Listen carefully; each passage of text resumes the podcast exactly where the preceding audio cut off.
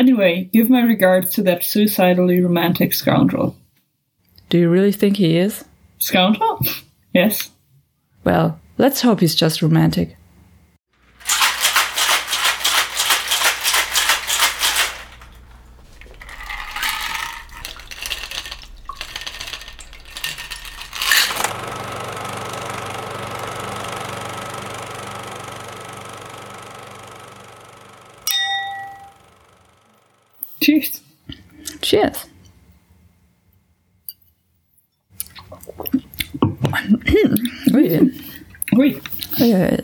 Äh, huh. Na. So, und mit, mit was hast du deinen jetzt gemacht? Genau, also wir trinken ein Boulevardier. Das ist äh, von, das ist sowas wie ein Negroni, nur mit ähm, Bourbon statt Gin. Mhm. Und den hat wohl Erskine Gwyn, Gwyn ein Socialite with Vanderbilt ties Das passt ja zum Film auch. kreiert. Ähm, und weil das halt im erst, äh, frühen 20. Jahrhundert so üblich war, ist er halt nach äh, Paris ausgewandert und dann hat er ein literarisches Magazin gegründet, Boulevardier. Und äh, das hat damit geworben, dass es am besten, dass man es am besten äh, vor, zwischen und nach Cocktails liest. Mhm. Und dann hat er das wohl kurz danach ähm, erfunden, weil das ist dann der, der schottische Bartender Mick Elhone hat das 1927 mal aufgeschrieben. Okay. Barflies und Cocktails. Und da aber auch gesagt, dass es Gwyn's ist. Hm. Also ein an sich ganz passender Drink, den ich mir jetzt leider hier nicht organisieren konnte, weil mir gerade ein bisschen die Mittel fehlen. Und äh, ich das zeitlich nicht hingekriegt habe und auch sonst mir dachte, wenn ich mir jetzt eine Flasche Wermut hole und Campari, Hm. ich kriege den Wermut auch nicht leer in der Zeit. Äh, darum habe ich rum Oh, Grapefruit. da, da habe ich jetzt nicht erwartet. What? Ja, ich dachte eigentlich Bourbon, aber ich habe dann, ich wollte mir eine Zitrone kaufen, dann habe ich mir eine Grapefruit gekauft und dann habe ich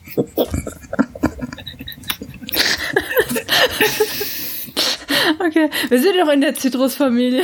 das ist in der Zitrusfamilie und dann habe ich mir ähm, rum ein bisschen äh, Orangenlikör und Grapefruit Ja. zusammengemischt, was Okay. ähm, nicht schlecht ist, aber auch in, also das Mischverhältnis ist jetzt noch nicht ideal. Okay. Hm. Äh, Ich habe meinen jetzt mit Bourbon gemacht. Ähm, Campari habe ich mir einfach nur ein bisschen was geborgt, weil ich hatte jetzt keinen Bock, eine Campari-Flasche zu kaufen. Und da die Martini, Rosso und Bianco nicht vegan sind, dachte ich mir, finde ich eigentlich auch eh nicht so geil. Ich brauche auch noch was, um so ein bisschen sowas reinzubringen und habe mir einen Hibiskus-Aufguss gemacht, den ein bisschen jetzt über Nacht so sitzen lassen und den dazugekippt. Und es ist eigentlich äh, ganz gut so. Ja. Also da schwimmt jetzt so eine Hibiskusblüte drin. Und das ist eigentlich ganz cool. Und die Farbe setzt sich aber mit der Zeit so komisch, weil eigentlich ist es ein bisschen kräftiger. Also so richtig schönes Blutrot. Aber in dem Glas äh, geht es irgendwie so ein bisschen unter. Aber hier so ein Mini-Schöttchen-Glas fürs Blutflückchen. Genau, ähm, das äh, machen sie im Film auch. Und zwar sprechen wir heute über einen der schönsten Filme aller Zeiten. Ich habe Ja. ihn heute Nachmittag geguckt. Und ähm, Und wie war's für dich? sehr emotional. Sehr Ja, ne? emotional. Also ich hatte, hatte eh, eh so einen, einen kleinen schwarzen Tag und dann fühlte ich mich darin so schön bestätigt. Das war dann so, Hm. sich dieses darin wühlen könnte, Ja. dass es dunkel ist und kalt und trist. Ja. Ja, ich hatte auch. Es, es ist ein Film, den ich schon echt oft gesehen habe und der zählt auf jeden Fall zu meinen absoluten Lieblingen. Aber es ist kein Film, den ich regelmäßig schaue, weil ich jedes Mal weiß, da will ich mir wirklich Zeit für nehmen. Da will ich mich voll drauf einlassen und ich werde da auch so reingezogen, dass ich keine andere Wahl habe. Also das ist quasi so Quality Time, die man dann die man da mit dem Film verbringt. Und ich sag dir eins, ich habe den jetzt vorgestern geguckt, genau, Mittwoch. Der Vorspann fängt an, die ersten Töne erklingen und ich bin direkt wieder verliebt in diesen Film. Und nach den paar ersten Szenen, diese wunderschönen Einstellungen, es, ich liebe diesen Film einfach immer noch und ich bin jedes Mal neu in diesen Film verliebt, weil der so großartig ist. Einfach nur, ach, Die Atmosphäre. Die Atmosphäre ist so gut und die Musik ist so gut Oh, und fantastisch. Äh, die Kameraarbeit ist so gut, der Schnitt ist so gut, Ja. die Mise en Szene ist da drin wahnsinnig gut. Fantastisch. Also da ist wirklich jede Einstellung, kannst du dir als Poster an die Wand hängen. Ein äh, Freund meines Vaters ist so ein krasser Musiknerd, also der baut Boxen und hat da seine Platten und Cool. weiß ich nicht. Und also es sieht ein bisschen so aus wie bei Adam im Haus bei ihm. Auf dem, Sehr nice. also in gewissen Räumen. Und der ist das bei dem Film auch nur so da, weil das natürlich, also das gesamte Bühnenbild war so gut zusammengestellt, dass das wirklich Ja. die alten Gitarren sind und wirklich, und auch der Verstärker, der da hinten in der Ecke liegt, ist irgendwas Besonderes und das, Mhm. was da rumfliegt und das ist alles irgendwie passend und sehr, sehr liebevoll und gut ausgewählt und ich finde auch einfach die, die Figurenzeichnung Großartig. Von Adam und Eve großartig und da wird so viel komplett ohne Dialog gemacht und, und mit nur so Andeutungen Hm. und ohne das jetzt noch groß aufzupumpen bei beiden. Ja. Äh, Fangen wir vielleicht mal ein bisschen von äh, vorne mit Background an, weil Ja. äh, ein Feedback war ja mal, dass wir da zu, zu viel teilweise voraussetzen. halt auch Ja, Also ans oft Ende über-. Ja, und vor allem, wir haben halt auch schon so oft über gerade zum Beispiel auch den Film gesprochen. Das ist halt irgendwie so, ähm, ja. Also geschrieben und äh, Regie von Jim Jarmusch, einer der bekanntesten Indie-Filmmacher, Schreiber, Produzenten und eben auch Musiker, der eben mit seiner Band hier auch äh, hauptsächlich den Soundtrack mitgemacht hat. Den meisten wahrscheinlich so, also seit 84, also Anfang 80er macht er so Filme. Ähm, den meisten wahrscheinlich von so Stranger in Paradise, Night on Earth, Coffee and Cigarettes, die Shorts, als auch dann den Film Dead Man mit hier äh, Johnny Depp vor allem, Broken Flowers mit Bill Murray und äh, Sharon Stone, Patterson und jetzt dann eben äh, The Dead Don't Die, den wir auch gemacht haben. Und also man sieht, man erkennt ihn auf jeden Fall, wenn man ihn sieht. Das ist der Typ, der so ein bisschen aussieht wie Nick Cave und dann diesen weißen Wuschelkopf hat. Ja, also der ist sehr wiedererkennbar, sowohl vom, vom Filmstil als auch. Ja, Also es ist auch so eine Persönlichkeit. genau. Ja. So eine Autorenpersönlichkeit irgendwie. Ja, also der bringt sich da immer sehr viel rein und er ist eben auch selbst äh, Musiker mit seiner Band Squirrel und da auch ein extremer Nerd so ein bisschen, auch Filmnerd und auch sehr, sehr gebildet. Also in Interviews wirkt er immer sehr, sehr nett und sehr intelligent, auch durchaus so ein bisschen so ein witziger, cooler Humor drin. Und dann haben wir an der Kamera Jory Clisson. Ich denke mal, dass man es dass ausspricht. Der hat vor allem mit Ensemble-Filme gemacht, zum Beispiel Sitcom in Swimming Pool. Und ähm, ich weiß nicht, wie man ihn ausspricht, Olivier Assaya, Assayas. Äh, I'm ähm, nee, genau, äh, Clouds of Sils Maria und Personal Shopper, die ich beide geil finde. Und dann Kenn auch ich beide Filme. nicht. Es sind mega geil, ich finde sie super. Und dann auch I Am Love, wo auch schon Tilda Swinton dabei war. Und A Bigger Splash, den ich immer gerne noch mal sehen würde, bisher aber noch nicht geschafft habe, weil der soll auch echt großartig sein. Editing von Alfonso Gonçalves, der eben auch schon sowas wie Winter's Bone gemacht hat, Patterson und Carol zum Beispiel auch bei The, The That Don't Die dabei war. Und dann haben wir in den beiden Hauptrollen Tilda Swinton, die Schottin, die das ja auch äh, gerne in Dead Don't Die dann so ein bisschen als Witz reingebracht hat. Die hat einen Oscar, ja einen, glaube ich, ja. Einen, äh, aber sonst ewig prämiert, grandiose Schauspielerin, hat in ewig vielen Sachen schon mitgemacht, immer wieder gut. Also ich mag sie extrem gerne. Ich mag sie auch gerne und ich mag, ähm, also sie hat so ein, so ein Typ aussehen, Mhm. was natürlich perfekt in, in, in diese äh, Rolle in Only Love is Left Alive äh, passt. Und ich Ja. mag es, wenn das Casting passt Mhm. und sie trotz, also ne, und ihr trotzdem der Raum gelassen wird, halt zu Schauspielen, was auch immer, und das halt weder ignoriert wird noch so ultra Ja. betont. Und äh, sie das eigentlich so dazu beitragen kann. Und ihr, ihr, also sie ist halt auch technisch total gut. Also sie ist echt eine fantastische Schauspielerin. Ich Ja. mag sie unheimlich gerne. Und sie hat in echt vielen verschiedenen Rollen auch schon brilliert. Also sie war in We Need to Talk About Kevin, Burn After Reading, Suspiria, I Am Love, wo sie auch fantastisch war. Ähm, dann Adaptation, dem Charlie Kaufman Spike Jones Film da. Auch A Bigger Splash, ich muss ihn sehen. Grand Budapest Hotel und äh, ich finde es bis heute geil als eben Gabriel in Konstantin, als Erzengel. Da war sie auch, das war auch so ein Casting, wo ich dachte, oh, Tilda, oh, fantastisch. Das war so geil.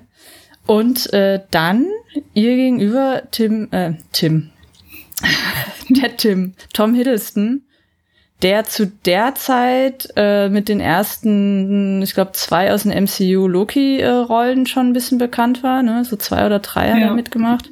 Und vorher eher so Midnight in Paris. Und ich muss sagen, ansonsten von seinen Filmen hat er nichts so gemacht, was mich komplett vom Hocker reißt. Ja, ich glaube, macht er nicht viel Theater? Er macht eher Theater und er hat genau. auch so ein genau. paar Serien dann gemacht. Also bei den Filmen Theater muss ich sagen. Serien und ja. ja. passt aber super in die Rolle und spielt in der Rolle auch gut. Ja. Und ähm, was sehr, sehr gut, also die beiden sind ein Liebespaar im Film und mhm. das funktioniert wahnsinnig gut mit sehr äh, nonverbalen ja. und so angedeuteten Gestiken, Körpersprache, Chemie, da wird echt was dargestellt, was ähm, sehr schwer darzustellen ist und was, ja. wo sich die meisten Skripts SchauspielerInnen oder so auch nicht die Mühe geben. Das wird dann halt gerne auf die verbale Ebene verlagert oder halt direkt gebumst, aber so diese, diese Zärtlichkeit, mhm. die wird nicht oft gezeigt und vor allem nicht oft so gut gezeigt. Ja, also man, man spürt richtig so die Intimität, die Verbundenheit zwischen diesen beiden Figuren. Es ist manchmal echt schon fast unangenehm dazu zu gucken. Ja, genau. Es ist, hatte ein bisschen was für voyeuristisch teilweise. Oh, das sollte ich jetzt aber nicht sehen. Ja, und, Ob, obwohl ja nicht wirklich irgendwas passiert. Genau, die sitzen einfach nur nebeneinander. So, ja. aber man ist so, oh, das, ja, das, das ist, ist ja ne? intim. Ja, also es ist einfach so klar, die beiden gehören zusammen. So. Äh, und äh, wir haben im Grunde genommen Glück gehabt, weil Jim Jarmusch hat diesen Film über sieben Jahre versucht zu machen, hatte immer wieder das Problem, gar kein Geld zu haben. Also hat er kein Geld für bekommen. Tilda Swinton hatte von Anfang an zugesagt, dass sie mitmacht. Eigentlich war Michael Fassbender für die Rolle von Adam äh, geplant, wurde allerdings dann ein Jahr oder so bevor es losging, in 2012 haben sie gedreht, 2013 kam er dann raus, ähm, ausgetauscht durch eben Tom Hiddleston. Und der Film ist nur zustande gekommen, weil die Filmstiftung NRW sieben Millionen gegeben hat. Und das ist auch der Großteil des Budgets. Der Rest ist wirklich nur noch hier Kamerasponsor, hier irgendwie sowas kleineres. Aber der Hauptteil ist tatsächlich aus äh, der Filmstiftung NRW. Krass. Ausnahmsweise können wir mal stolz sein auf die deutsche Dankeschön. Ich wollte sagen, weil ähm, das bei diesen Filmstiftungen eh, also das ist ja wahnsinnig komplex, wie Gelder gegeben werden, beantragt mhm. werden, was auch immer. Und äh, ich bin da überhaupt nicht informiert. Aber ich habe das dann mal gehabt, dass ich in, ich glaube, einem MCU-Film saß oder irgendeinem riesen Blockbuster und am Schluss so Filmstiftung Baden-Württemberg kam.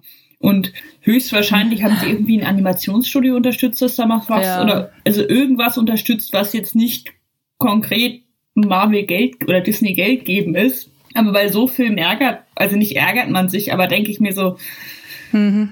jetzt brauchen die noch mehr Geld. Ja. Und dann, ähm, wenn sowas wie Only Love is Left Alive rauskommt, was und Jim Jarmusch war ja schon oder ist ja schon erfolgreich und ist ja auch schon bekannt. Ja. Und dass der halt sieben Jahre lang kein, kein Funding für diesen Film bekommt, ist echt.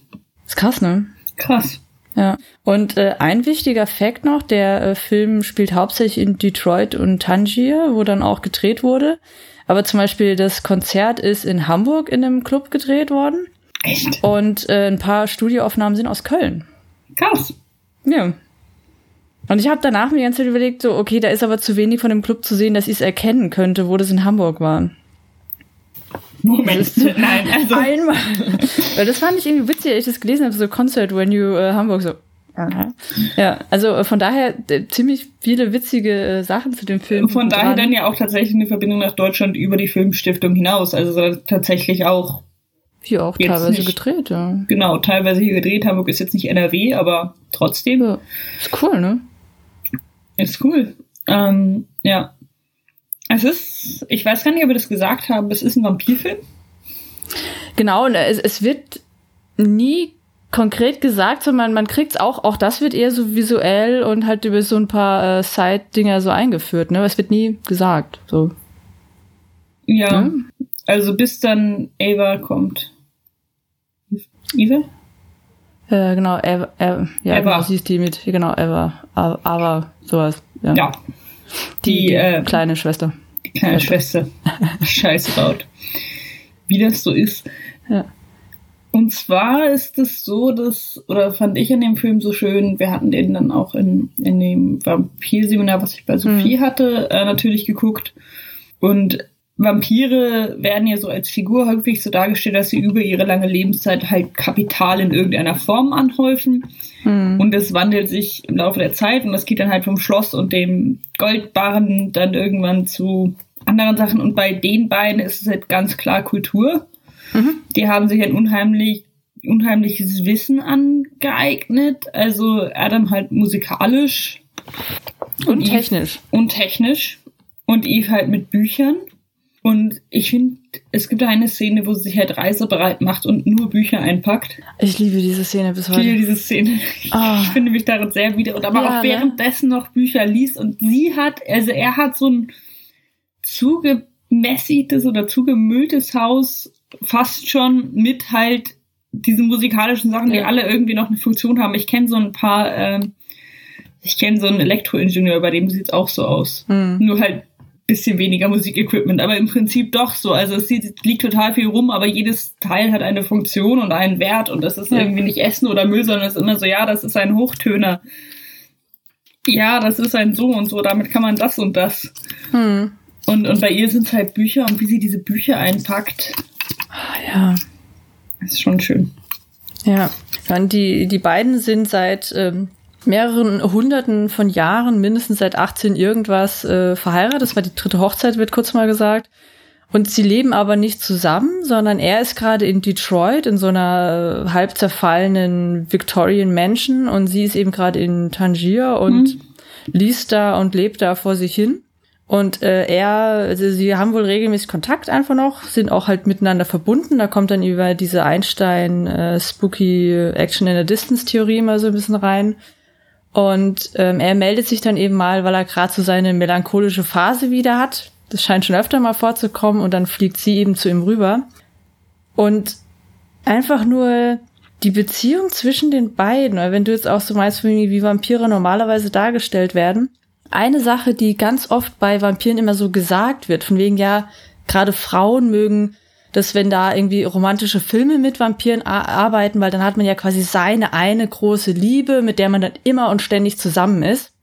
Und die Faszination bei Vampiren für mich war eigentlich immer dieses Gedankenexperiment, äh, Gedankenexperiment, dass die ja eigentlich als Mensch durch die Transformation zum untoten Vampir genau diese Vergänglichkeit genommen wird und dann eben zu denken, was ist eigentlich genau Bedeutung und Funktion der Mortalität für den Menschen, also des Todes? Was bringt der für uns denn auch im Leben halt überhaupt? Was motiviert der dann?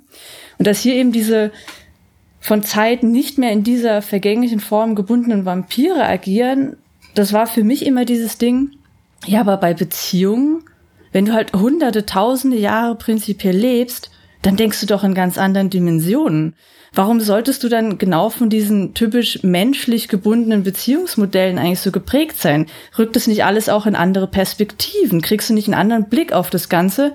Und in dem Film wurde das zum ersten Mal für mich so richtig dargestellt. Weil klar, sie hat halt vielleicht gerade mal Bock, äh, in Ruhe in Tangier zu lesen und dann sind es halt plötzlich mal 100 Jahre oder so. Und die beiden sitzen nicht aufeinander, haben aber trotzdem diese wahnsinnige Verbundenheit zueinander, sind füreinander da, lieben sich, das ist ja offensichtlich, aber das heißt eben nicht, dass sie aufeinander hocken müssen. Das ist eine ganz, da wird die Beziehung auf eine ganz andere Ebene gehoben, finde ja, ich. Ja, Marlo fragt das ja sogar einmal. Er fragt, ähm, ähm, why don't you live together if you can't live without each other? Und sie reagiert da jetzt gar nicht so drauf. Mhm. Und ähm, es wird auch zwischendrin mal, äh, sie, sie äh, deutet auch an oder sagt, ähm, dass er die ganzen krassen Sachen wie Hexenjagden und das Mittelalter verpasst hätte. Also es wird, mhm. sie ist eindeutig schon länger Vampir als er und hat da einige hundert Jahre Vorsprung. Mhm. Und äh, in der Zeit, also du entwickelst dich ja schon zu einer eigenständigen Person oder bist yeah. eine eigenständige Person. Und ich fand das halt sehr gut, wie sie dann halt aus diesem eigentlich ähm, besonders an sich aussagekräftigen Telefonat raushört, dass es ihm gerade nicht gut geht und dann halt ja. sagt, gut, komm her. Und er will oder kann gerade halt nicht und dann sagt er, gut, ich komm rüber. Ja, und das, das funktioniert einfach so. Also man merkt, die beiden lieben sich, brauchen aber halt dadurch nicht diese Quantität äh, des Beisammenseins, sondern halt eher die Qualität der, der Verbundenheit, der Interaktion und eben, wenn was ist, dass sie dann eben auch füreinander da sind, und auch sie physisch nutzen, dann. Was ich auch schön finde, sie nutzen auf sehr unterschiedliche Weise Technik. Also sie ähm, rennt da mit ihrem auch durchaus deutlich als iPhone gezeigten iPhone rum. Ja, ja. Das ist ein, ein, zwei Szenen, das ist echt ein bisschen plakativ. Ähm, und er hat sich da was zusammengebastelt aus seinem hm. Flipphone und seinem Fernseher und dann könnte er halt Videochats machen und ähm, so beisammen sein. Und an anderer Stelle offenbart er einfach, dass er Strom gelöst hat. Komplette Problematik. Genau, er ist äh, ein großer Anhänger von äh, Nikola Tesla ähm, und das, das ist schon hartes Geektum. Also wenn, äh, ich behaupte mal, wenn Jim Jarmusch sich nicht mit äh, Leben und Werk von Nikola Tesla beschäftigt hätte, wäre das nicht so im Film gelandet. Also er mhm. muss da garantiert einige seiner Werke gelesen haben. Er hat dann so eine Art äh, Trafo-Generator gebaut und hat eben diese ganze Idee, weil Nikola Tesla hatte so eine Art Röhrenglühbirnen, die halt angeblich, ich weiß nicht, ob das tatsächlich so funktioniert, aber nee, äh, halt angeblich, die man hinhängen konnte und die halt die Energie quasi aus der Atmosphäre irgendwie ziehen sollen. Das soll irgendwie so funktionieren und Adam hat sein Auto damit und sein äh, Haus quasi damit elektrifiziert. Ja. Also das ist schon, äh, da ist so ein hartes Geektum ein bisschen dann plötzlich erkennbar, wo die auch denken, so, und sie, ähm, die beiden haben ja auch dieses geile Ding, dass sie Flora und Fauna mit den lateinischen Namen nur benennen. Das ist auch großartig. Ja, und dass sie sich gegenseitig auch, das ist immer ein bisschen Richtung Kategorie unnützes Wissen, also in ihren Gesprächen miteinander tauschen sich dann über ihre Spezialitäten an und, und es ist halt wirklich so dieses Trivia-Ding, so dieses, ja. wusstest du eigentlich, dass der und der Musiker der so und so vielte Sohn war, wusstest du, dass es einen weißen Zwerg gibt, der ein Diamant ist und den, das Geräusch eines Gongs macht. Und es wird halt gezeigt, dass sie durchaus ein Interesse äh, an ihren Themen haben und sich da auch weiter irgendwie mhm. reingehen und überhaupt nicht, also zwar in unterschiedlichem Maß abseits der Gesellschaft leben, aber sich durchaus noch für, für, das, für den kulturellen Output interessieren. Ja. Ähm, aber es ist immer auf so einer auch ästhetischen Ebene. Ja. Also auch die, diesen, äh, diesen weißen Zwerg besprechen dann sie auch unter diesem Ding. Es ist quasi ein riesiger Diamant und er imitiert quasi den Ton wie so ein Gong. Also auch da kommt ja immer so diese künstlerisch-ästhetische Ebene rein, bei allem, was sie machen. Auch wenn sie dann die äh, Fliegenpilze angucken. Das wird ja auch wieder so sehr ästhetisiert. Also das ist irgendwie so das Faszinierende bei diesen beiden Figuren, die halt sie auf jeden Fall länger da ist äh, und er aber halt auch schon bei 100 Jahre wohl Vampir ist und dass die so eine wirkliche eigene Kultivierung durchaus so ein bisschen zeitlose, aber coole Hipster. ja, du? schon. Und, und auch immer dieser Fokus auf das, was sie nicht wissen. Was ich interessant fand, was mir jetzt dieses Mal stärker aufgefallen ist, der Umgang mit ihrer Schwester. Ja. Und ich habe da auch ein gewisses, also sie, sagt, die Schwester sagt irgendwann, ihr seid Snobs. Mhm. Und sie hat nicht Unrecht. Ja, ne? Also klar, also der Konflikt mit ihrer Schwester ist auch zurückgeführt, aber es wird auch, und ich, ich habe da jetzt dieses Mal sehr auch ein Klassending drin gesehen. Die ja. haben die Mittel, sich zu bilden und sich auf diesem hohen Ross ihrer kulturellen Bildung und ihrer ach so guten Zurückhaltung auszuruhen. Hm. Und klar ist, ist, ist die Schwester so ein bisschen das Wildchild und zerstört Sachen und macht das wohl auch öfter. Aber von Anfang an ist halt auch der Umgang mit ihr so, so sehr von oben herab und sehr so ein, wir stehen ja über unseren Instinkten. Mhm. Auch nicht ganz zu Unrecht, aber der, der Kritikpunkt ist halt schon da und es ist schon sehr, also sie bezeichnen Menschen ja auch als Zombies. Ja, genau. Ja. Und, und es ist so ein sehr, wir als die, die mehr wissen und mehr haben und mehr können, also komplett effortless die Stromsache lösen. Wir mischen uns da aber alles nicht rein, sondern stehen so ein bisschen ja. abseits davon und auch ein bisschen darüber und genießen zwar die Musik, die ihr hervorbringt mhm. und wie ihr singt und genießen die Bücher, die ihr schreibt, aber da ist halt auch ein, echt eine Arroganz dabei, die man dann noch wahrscheinlich irgendwann hat, aber ähm, das, ja, das fand ich diesmal Fall. wirklich ein bisschen kritischer dass das auch so ein totales Klassending ist. Äh, ich würde auch tatsächlich sagen, Es ist mir auch kritischer aufgefallen. Ich habe danach noch was zu Detroit. Und ich muss auch sagen, ich habe diesmal auch so ein bisschen vielleicht auch so ein Abgesang auf äh, diese vermeintliche Hochkultur drin äh, gesehen. Und natürlich auch eine Liebeserklärung daran. Weil ja, und er verurteilt es ja, also er, zumindest Adam, und das ist beim Musik, Musiksnobs nun mal so, ne? Ja. Aber seine Reaktion auf, also, er, er schickt seine Musik raus, weil er ein, eine Reflexion braucht und ein Echo braucht und, und was, und eine Reaktion auf sein Werk haben möchte. Er verachtet aber Downloads. Gut, die komprimieren ja. Musik auch, aber trotzdem verachtet er Downloads. Ja, und auch Popularität. Verachtet Popularität. Und zwar nicht nur für sich selbst, sondern auch für andere. Und das ist, ja. An sich ist der Kommentar über die, die Sängerin in Tangier, dass sie nicht berühmt werden soll, weil sie dafür zu gut ist. An sich ist das ein schöner Kommentar, andererseits wäre das für ihr Leben wahrscheinlich erstmal gar nicht schlecht, wenn sie ihre Miete bezahlen könnte. Ja, ja klar, es ist halt auch immer ein bisschen so diese Verletzlichkeit, die sich aus äh, Ruhm und Stardom dann ergibt, weil man dann eben auch so in gewisser Weise ausgeliefert äh, wird. Aber klar, natürlich will man auch als Künstlerin irgendwie seinen Lebensunterhalt verdienen und es geht halt nur, wenn Leute auch für die Sachen dann bezahlen und wenn man eben eine gewisse Popularität hat. Und ich, ich kann es schon verstehen, dass man sich denkt, okay, das irgendwie so Erfolg in dem Sinne bedeutet mir nichts und da muss man drüber stehen. Ja, klar, ist schön, aber kann er sich halt auch nur leisten, weil er scheinbar wahnsinnig viel Schotter hat, ne? Und das kann er sich für sich leisten.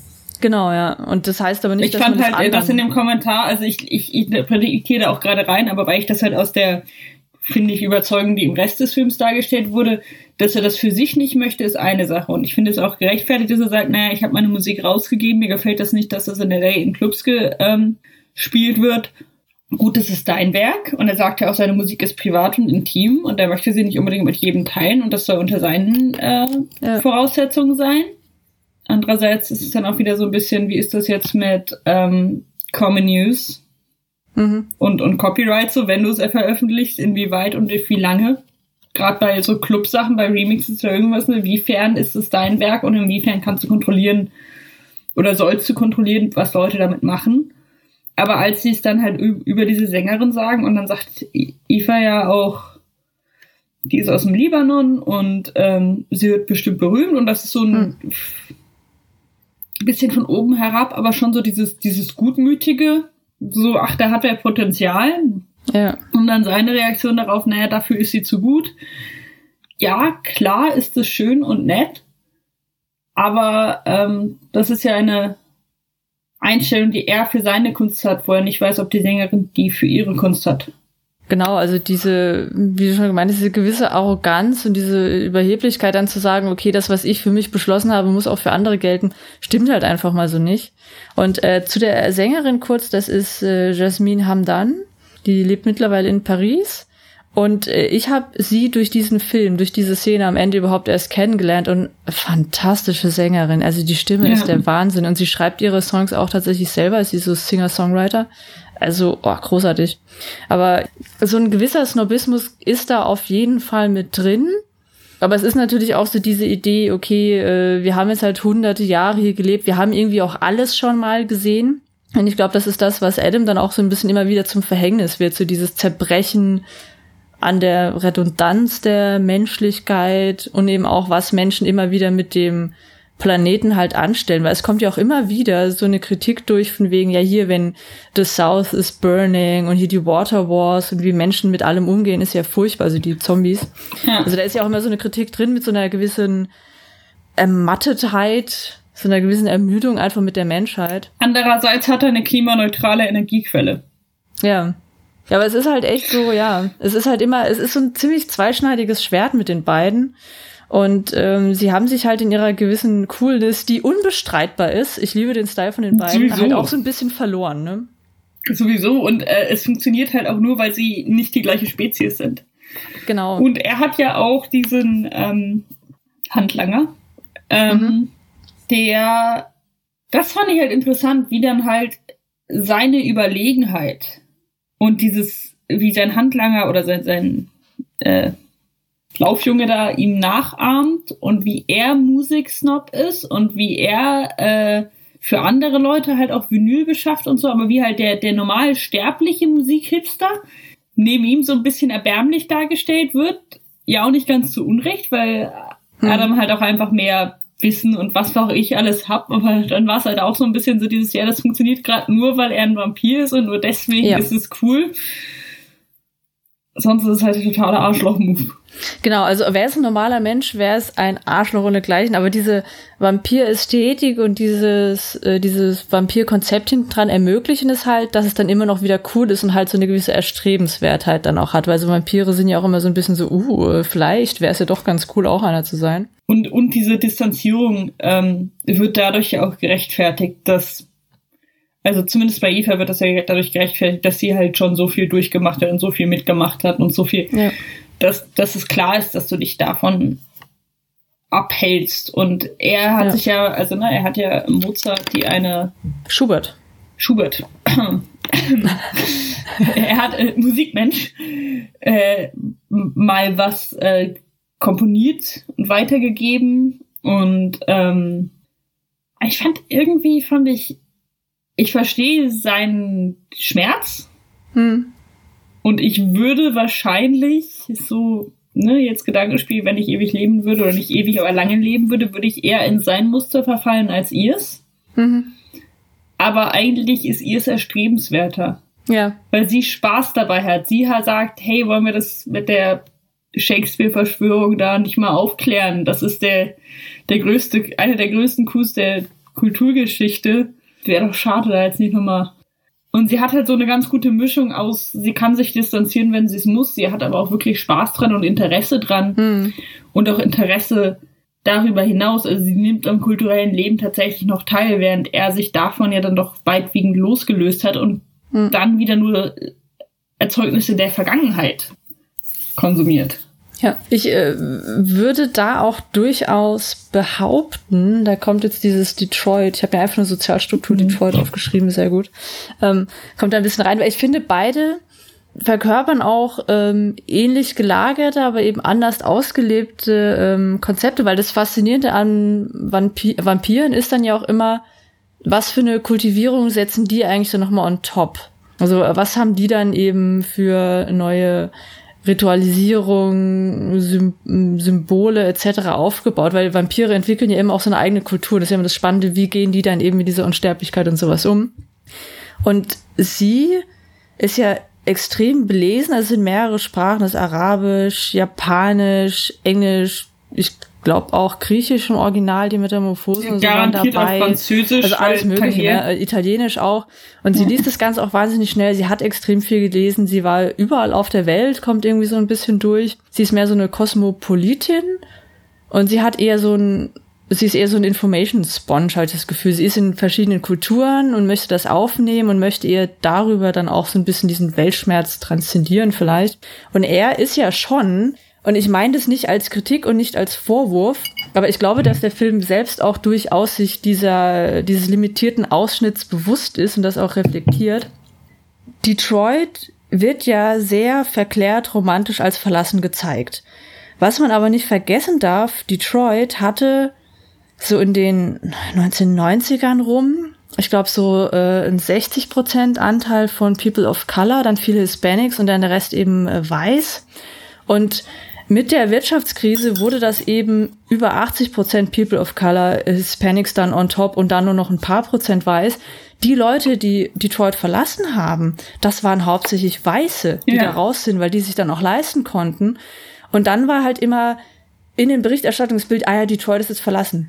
Eigentlich nicht. Der Kern war immer noch bevölkert, aber People of Color und dann eben Latins kriegen nicht so die Aufmerksamkeit und da hat sich immer noch eine extrem interessante, lebendige Musikkultur gehalten und hat dadurch auch einen gewissen Aufschwung wieder bekommen. Und die Probleme, die wir heute in Detroit wieder haben, dass viele der schöneren Viertel und Parks wieder aufgekauft werden von Weißen, wahnsinnig teuer restauriert werden, sodass dann auch wieder Gentrifizierung etc. einsetzt. Mhm. Und das ist so eine dann ist dieser ganze weiße Imperialismus wieder drin. Und wenn man sich dann Adam ansieht, wir sehen fast nur Weiß in dem Film. Es gibt irgendwie, äh, also den der Arzt ist farbig, genau. Wir haben dann in Tangier eben was, aber Detroit wird extrem weiß gezeigt, ja. was bei so einer Demografie einfach mal eigentlich nicht geht. Und es wird ja auch so ein bisschen getan, als ob er sich, auch wenn man sich seine ganzen Bilder an der Wand ansieht, eigentlich hauptsächlich mit weißer Kultur beschäftigt hat. Weil er nennt dann irgendwie Cochran. Wie wäre es mit Robert Johnson gewesen? Genau. Also ich kann schon verstehen, da ist auch eine Reflexion von Jarmusch selbst drin. Aber er hat sich da auch so selbst ein bisschen nur an dieser weißen Kultur und deren Untergang irgendwie äh, ein bisschen verhaftet und sieht gar nicht, was außenrum eigentlich alles passiert. Ja. Und es ist gar nicht so als Vorwurf. Ich möchte auch nicht sagen, dass Jarmusch damit irgendwas hat, weil es ist halt auch ein bisschen so seine Reflexion und seine, seine Idee, die er da halt umgesetzt hat. Und ich denke auch, dass genau dieser limitierte Ausschnitt auch gezeigt werden soll, eben weil Eve so eine andere äh, Perspektive reinbringt. Aber ich finde es mal interessant, auch darauf hinzuweisen. Deswegen Detroit ist nicht tot, der weiße Teil ist ziemlich verfallen. Ja, und das ist auch so ein klassisch, das ist so eine klassische Geschichte irgendwie, ne? Die, die Industrie geht kaputt, die Mittelschicht verschwindet damit. Hm. Das heißt, dass die, die Milieus da drüber abziehen. Hm, ja. Und die da drunter bleiben. Nur halt jetzt ohne Arbeit. Und dann bauen die wieder was auf und hm. es sind halt People of Color und einfach nicht weiße Demografien. Und kaum ist da halt wieder halb, etwas halbwegs interessant, etwas halbwegs aufgebaut, dann fängt Gentrifizierung wieder an und dann kommen die Weißen wieder zurück. Ja. Und dann sind es aber wahrscheinlich die, die sie auch schon. Und bei Detroit muss ich sagen, also mein, mein Vater hat eine wahnsinnige Faszination mit Detroit, weil halt, auch wenn der Kern am Leben geblieben ist, ganze Viertel zerfallen, riesige, schöne Häuser ja. für Napel und ein Ei weiterhin zu kaufen sind. Also der hat sich dann immer alte Häuser angeguckt. Ja, ist der Wahnsinn. Und er hat mir irgendwann ein Video gezeigt von Leuten, die ähm, im Winter in Detroit Skifahren. Hm. Auf den verlassenen Fabriken. Und da gibt's, da drin gibt's auch die eine Szene, wo dann halt zwei Pickups davor rauskommen und so die Maschinengewehre aus den Fenstern gehangen werden, weil sich hm. natürlich dadurch, dass die Weißen die Stadt verlassen haben, oder zumindest die weiße Oberschicht die Stadt verlassen hat, die Polizei sich dann irgendwann Scheiß drum gekümmert hat. Ja, richtig. Weil halt kein Interesse und kein Geld mehr da war. Oder zumindest kein Geld mehr da war. Das Interesse kam dann, glaube ich, danach. Und dadurch haben sich halt gewisse Muster entwickelt. Ja. Und ähm, das fand ich relativ beeindruckend. Das ist halt, also das wird ja auch weiterhin noch gesagt. Und ich glaube auch, dass es bei Detroit tatsächlich nicht nur rassistische Panikmache ist, sondern tatsächlich zwischendrin auch ein paar Jahre so war, dass das echt nicht ungefährlich ist, wenn du dich da nicht auskennst.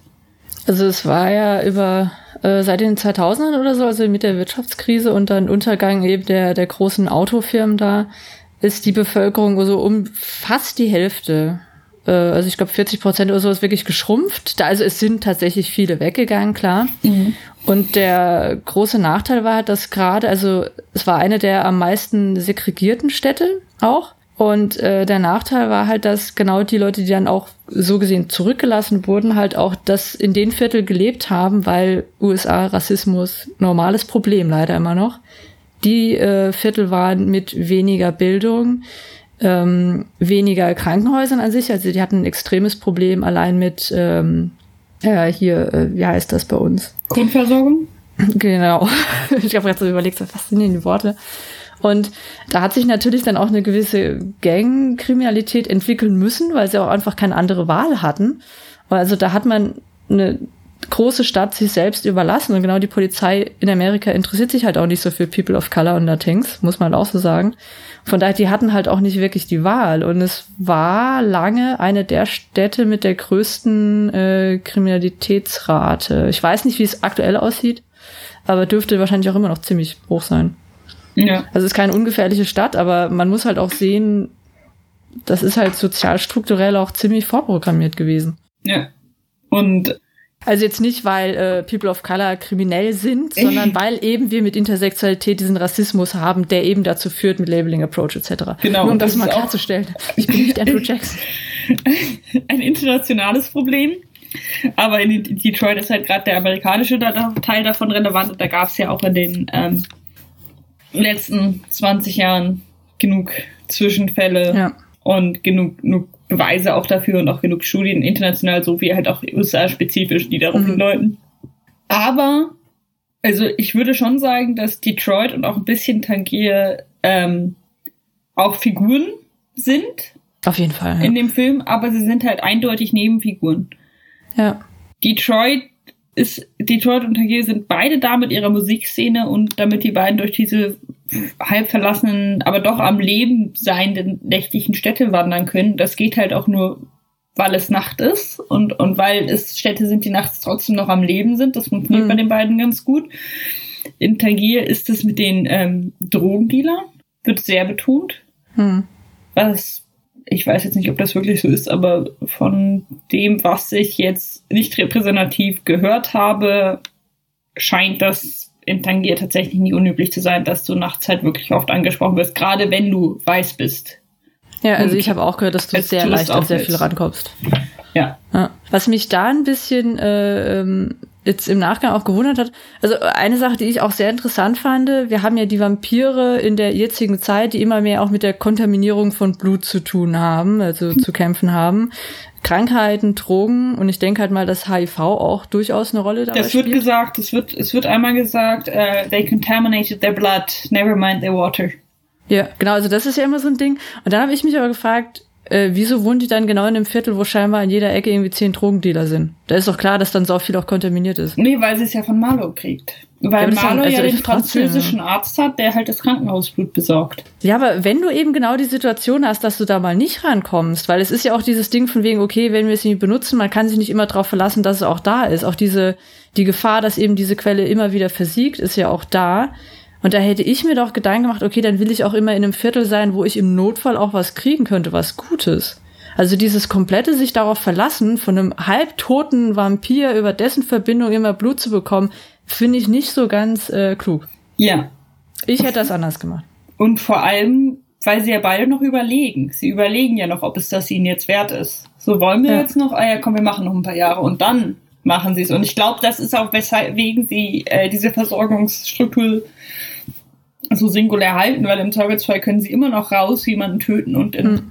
einer Stunde verschwinden. Und Adam hat da auch sein Säurebad für Leichen, Ja, ja, ne? wo er weiß, wo es ist. Ja, ja. so, wenn er das halt hat, dann weiß er, dass er darauf zurückfällt. Es ist auch, ich glaube, Drogen sind nicht so ein Problem. Genau, das, Der, war der das, Schwester wird dann ja auch schlecht und dann sagt äh, Eve, So, was hast du Eve ja auch erwartet, so, so. was hast du erwartet, er ist im Ja. Music-Business so. ja.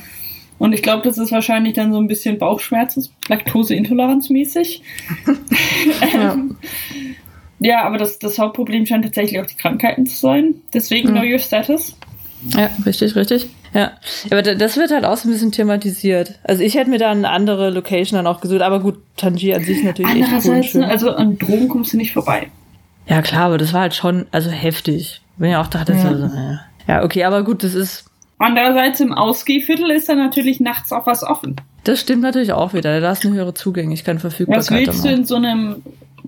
Im Poschenviertel. Bourgeoisie-Viertel, in dem um acht die Bürgersteige hochgeklappt werden, wo auch noch Ja. auffällt, wann und wie du nach Hause Ja. kommst. Und vor allem, jetzt wo du sagst, ähm, beide fühlen sich ja auch durchaus nicht zu eben den Porschen Oberschichtsvierteln hingezogen, sondern eher zu den alternativen Künstlervierteln und so. Und da hast du halt eher so dieses Milieu. Aber schon aus so einem, leider aus so einer ähm, privilegierten Künstlerperspektive. sind Wegen also halt, Hipster. es sind halt Hipster und es ist aber schon so dieses, Ja, ja, ja. naja, also ich gehe dann halt zu Starbucks und schreibe mein Drehbuch und dabei schaue ich den ganzen Abend Künstlern dabei zu, wie sie da um die Ecke was Ja. sprayen, nur halt ohne Starbucks. Und äh, auch wenn wir jetzt äh, hart hier abschweifen, aber äh, wir lieben ja trotzdem den Film, weil er trotzdem so fantastisch Nee, ist. also der ist wunder, wunderschön und es, ähm, es wird auch nicht verherrlicht. Genau, und äh, da ist auch wieder die Balance zwischen dem Ganzen. Die werden in ihrer ganzen, in ihrem ganzen Style, in ihrer coolen Art gezeigt. Du denkst wegen so, oh, so wäre ich auch gerne als Vampir. Und dann aber so, na, es sind schon ein bisschen snobby. Es ist immer so diese schöne Balance. Und das macht die beiden Figuren auch so aus, dass sie einfach rund sind, dass sie diese Ecken und Kanten haben. Dass du genau weißt, was du in ihnen magst und was du weniger magst. Das ist ja auch das Fantastische. Ja, eben. Und ach, das ist einfach so schön. Und Ja. diese ganzen Aufsichten und, und äh, Boah, ja. Die Überblenden. die Boah. Überblenden und wie sie beide, also die, einfach die Eröffnungsszene, wie sie beide an verschiedenen Orten Ja. der Welt die gleiche Schallplatte hören. Und das Magisch, ist dann, also es das ist schon ist so hart magisch. kitschig, Ach, was ist schön. aber es ist so schön. Und es funktioniert, dieser Kitsch funktioniert nur deswegen, weil dabei dieser Weltschmerz ist Ja. und weil er kaum verbalisiert ist. Genau, ja. Also er ist nicht hart nicht verbalisiert, die sagen sich schon, dass sie sich lieben, aber es ist halt, es ist halt sehr viel durch Rituale und durch, durch Nähe und durch nebeneinander sitzen und Musik hören. So. Ja, ich würde halt auch behaupten, dass ein Großteil des Films, wir haben ja entweder atmosphärische Musik oder einen cleveren Dialog. Es gibt ja irgendwie nichts dazwischen, dass sich beides nicht so hart überlappt. Und ich würde mal behaupten, dass ein Großteil dieser wunderschönen Atmosphäre erstmal durch diese fantastische Kameraarbeit ähm, entsteht und dann halt auch durch die, wie du schon sagtest, durch die Mise en. Weil also Detroit an sich, nachts da durchzufahren, Atmosphäre ist dann halt schon da. Und wenn das dann unterlegt ist von diesem fantastischen Soundtrack, und ich behaupte, das ist einer meiner absoluten Lieblingssoundtracks, den ich bis heute regelmäßig einfach so höre, weil er so schön ist. Und der, das fängt an mit einem Cover der, wie hieß die Dame? Das ist eine ganz bekannte, ich habe sie leider nie so ganz gehört, Wanda Jackson, äh, The, uh, The Funnel of Love, mhm. mit einem Cover von Squirrel und irgendeiner anderen Sängerin. Das ist auch schon so leicht verzerrt. Und dann die Band Squirrel haben mit Josef van Wissem, einem niederländischen lauten Komponist, halt hauptsächlich diesen Soundtrack und Score gemacht. Und wahnsinnig viel mit Verzerrung, Rückkopplung, dann eben diese Laut, die dann drüber ist, dann irgendwie mal so, so, so eerie Rumgehaule und so Winddinger. Und diese Musik zieht dich so wahnsinnig in die Atmosphäre dieses Films rein. Also man kann dieser Musik gar nicht entkommen. Und was über die Musik in diesem Film auch erzählt wird, weil es sind dann natürlich so ein paar Songs, die dann auch so drin sind und auch immer eine Bedeutung haben. Und also also was allein durch die, Fil durch die Filmmusik hier gemacht wird an Atmosphäre und dann auch so an narrativem Potenzial, ist, finde ich, immer noch der Wahnsinn. Das ist ein Meisterwerk, dieser Soundtrack mhm. an sich und dann wie er im Film ist. Passt und ich meine, ich habe den vor fünf Stunden oder so oder vier Stunden war er dann zu Ende, als ich ihn geguckt habe. Ich habe ist noch in meinem Kopf, die Musik läuft die ganze Zeit weiter. Ja. Das kommt da jetzt auch nicht raus. Das ist so schön. Das ist so schön. Ich weiß noch, wir saßen irgendwann mal bei dir ich glaube, da sind wir wahrscheinlich, da sind wir irgendwie, ich glaube, da war Flo und so auch dabei. Mhm. Wir, und da, da lief das im Hintergrund. Ich dachte so, das kenne ich doch. Das ist doch Only Lovers Left Alive. Und ich war auch direkt so, oh, was für ein schöner Soundtrack. Boah, ja. Ja. Und ich hätte irgendwann gerne die äh, LP auch nochmal, aber die kostet äh, um die 130 Euro mittlerweile. Und ich höre zu wenig tatsächlich dann Platte, äh, als dass ich sie mir für 130 Euro kaufen würde. Aber irgendwann hätte ich sie gerne. Irgendwann. Ja. Ja. ja. Ach. Und ich kann auch die anderen äh, EPs von Squirrel sehr empfehlen. Ansonsten haben die viel so mit Art Installation, Performance Art und sowas gemacht und halt auch für Patterson und so, also für weitere Filme, vor allem von Jarmusch, dann auch einen Soundtrack gemacht. Aber ich kann den Rest von denen auch sehr empfehlen. Ach, ich, ich, ich muss auch wirklich sagen, das ist einer meiner absoluten Lieblingsvampirfilme. Ja. Das ist äh, so gut mein Lieblingsliebesfilm neben Sin City. Ja. Ja, gehört auch bei, bei Liebesfilmen zu meinen Lieblingen. Also als, als Liebes-Liebesfilm ist das schon mein Liebling und ähm, ach, der kann einfach so gut mit Atmosphäre umgehen und die, das, das passt wirklich alles. Also es, es gibt für mich persönlich ähm, nicht ein Casting, eine Beleuchtung, eine Szene, einen Ton, der unpassend ist. Hm. Ja, es ist wirklich so viele Einstellungen im Film sind als sich schon ein wunderschönes Gemälde. Und ich finde gerade das Licht so geil, weil wenn die beiden noch nicht zusammen sind, dann wird oft über so Lichtelemente und wie das eben eingesetzt wird in der Komposition eine gewisse Parallelität zwischen den äh, jeweiligen Settings aufgestellt, also dass ihr Bett in der Mitte so erleuchtet ist, bei ihm ist es dann so eine Lampe und er sitzt so daneben. Also wird immer so eine gewisse Verbindung auch in der Mise en scène zwischen den unterschiedlichen Orten der beiden Figuren aufgebaut. Und da sind solche Details drin, es ist so schön. Hm. Und sie haben beide sehr gut tupiertes Haar. Hm? Sie haben beide das gleiche tupierte Haar. Also, genau, Vampire haben kein gutes Haar, ne? Weil die äh, Kleine hat ja auch äh, so ein bisschen so ein leicht verfilztes Haar. Nee, das ist ja bei denen ex extra so Richtung. Was ich interessant finde, irgendwas anderes war. Er hatte in einem der Fotos einen Bart. Wo ich dachte, ach so, okay, in der Vampir-Variation gibt es noch Bärte. ein Hochzeitsfoto am Bart. Also das Stimmt, ist wohl ja. was, was bei ihm noch wächst. Ja. Aber das, das Haar ist ja extra so stumpf und ich würde halt auch sagen, damit, um halt diesen toten Ding dann noch irgendwie halt das Gegenteil von Vitalität, ne? So Ja, genau, also stumpfes Vampire haben einfach Haar, mal schlechtes Haar.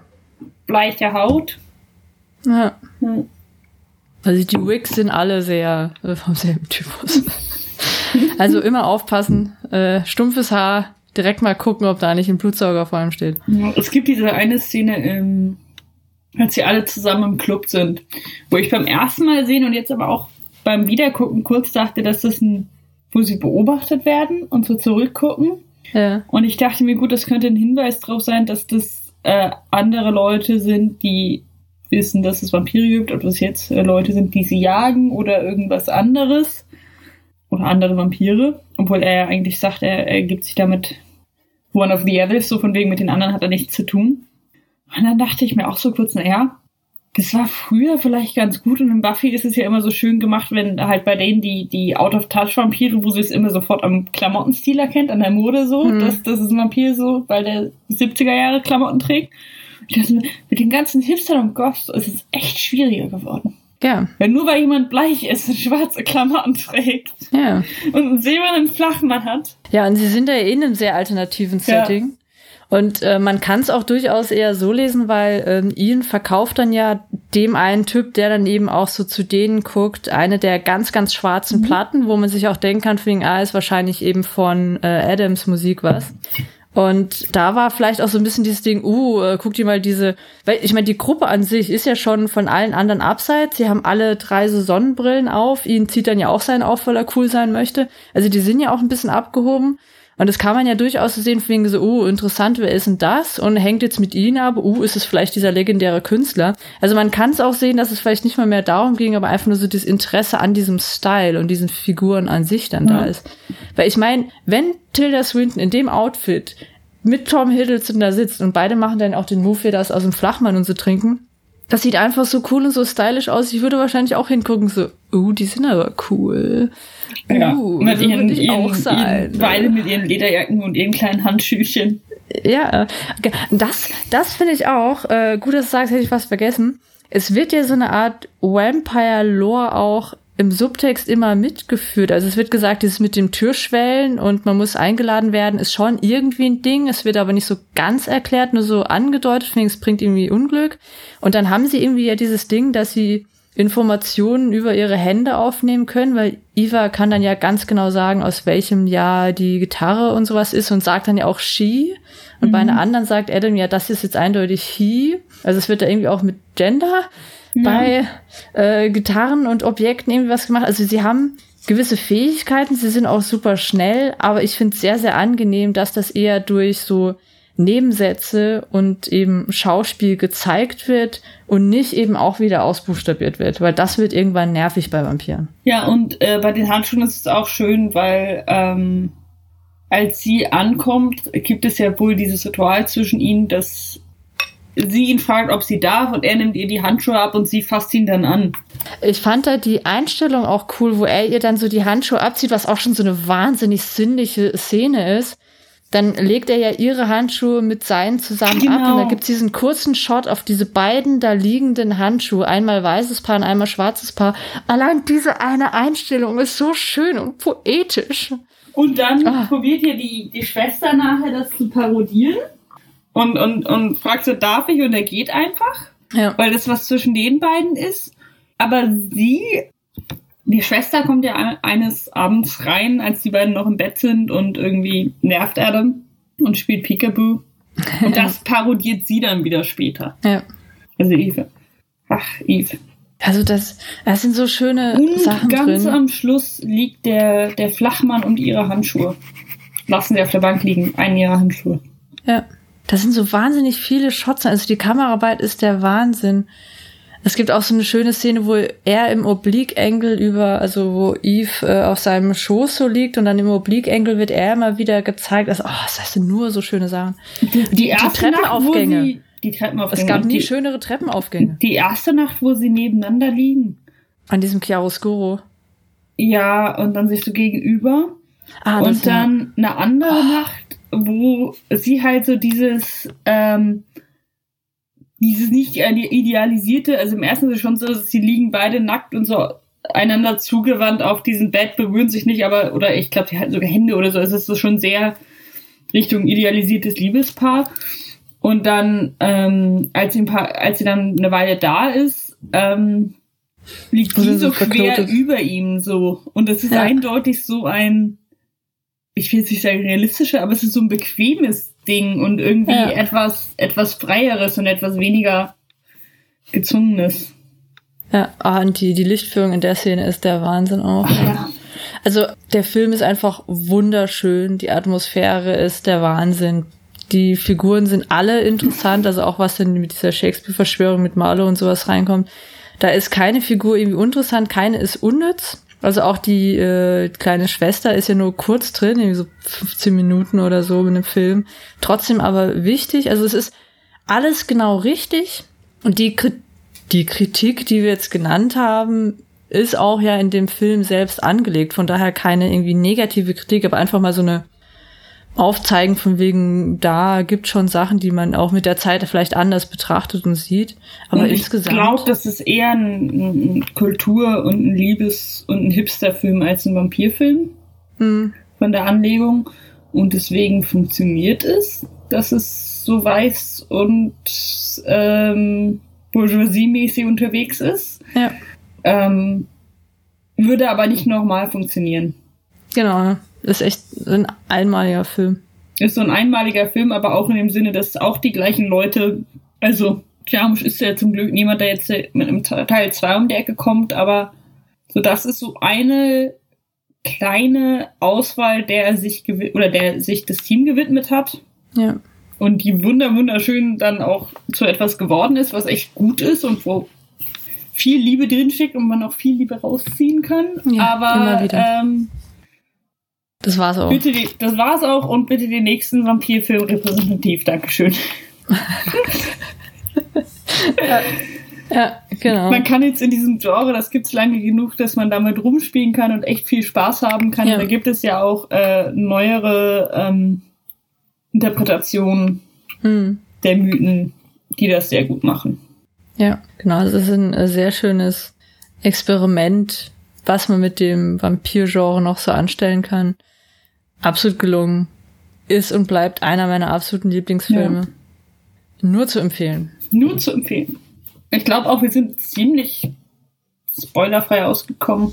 Ja, also da kann man eh nicht so krass. Ich wollte gerade sagen, dass der Film funktioniert über Atmosphäre. Ja. Also wie gesagt, ich habe den echt schon so oft gesehen. Von daher, äh, aber ja, genau, die, so die, die witzigen äh, Sachen, die so drin sind und so haben wir nicht. Ja, cool. Ja, gut. Dann. Dann STI-Tests. Ja, richtig. Äh, safer Sex und so ist wichtig. Safer Sex, safer, was auch immer. Lasst euch testen, bleibt gesund. Passt auf euch auf. Tschö. haben wir noch so ein Public äh, Announcement? genau, Public Service Announcement. Der Bildungsauftrag.